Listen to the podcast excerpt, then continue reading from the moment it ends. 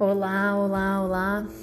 Novamente eu fazendo o áudio super próximo da nossa aula da noite. Para quem conseguir ouvir, muito obrigado. Uh, quem está vindo para a aula daqui uns minutos também pode vir escutando o áudio. Vai ser curtinho.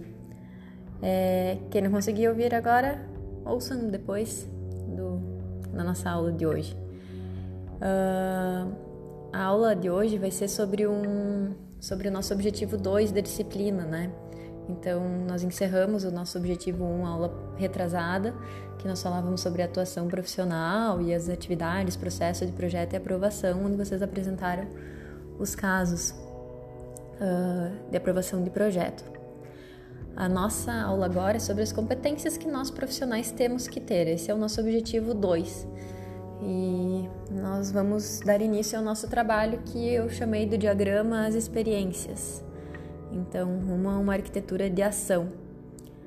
Uh, nós reconhecemos que o exercício profissional do arquiteto urbanista ele é um ato político. Uh, Montaner já diz que o, a atuação do arquiteto urbanista é a união da arte e da técnica em elementos de construção para uma sociedade e ela pretende ser inclusiva e ela deve se atentar ao protagonismo do cidadão.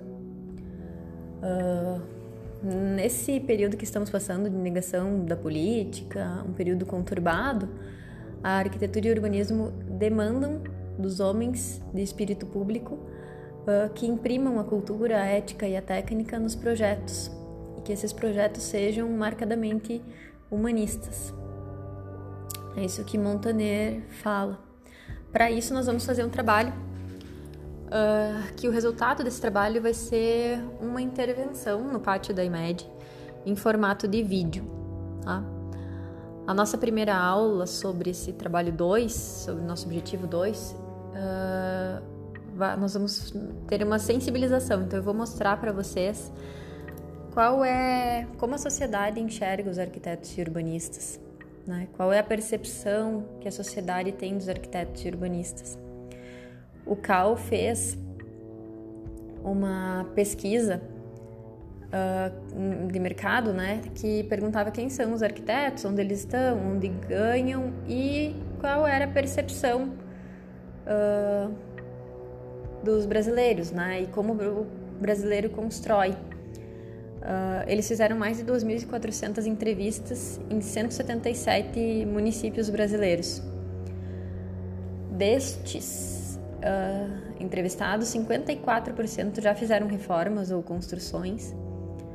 E dos 50%, dos 54%, menos de 15% utilizaram os serviços de um arquiteto ou engenheiro em obra.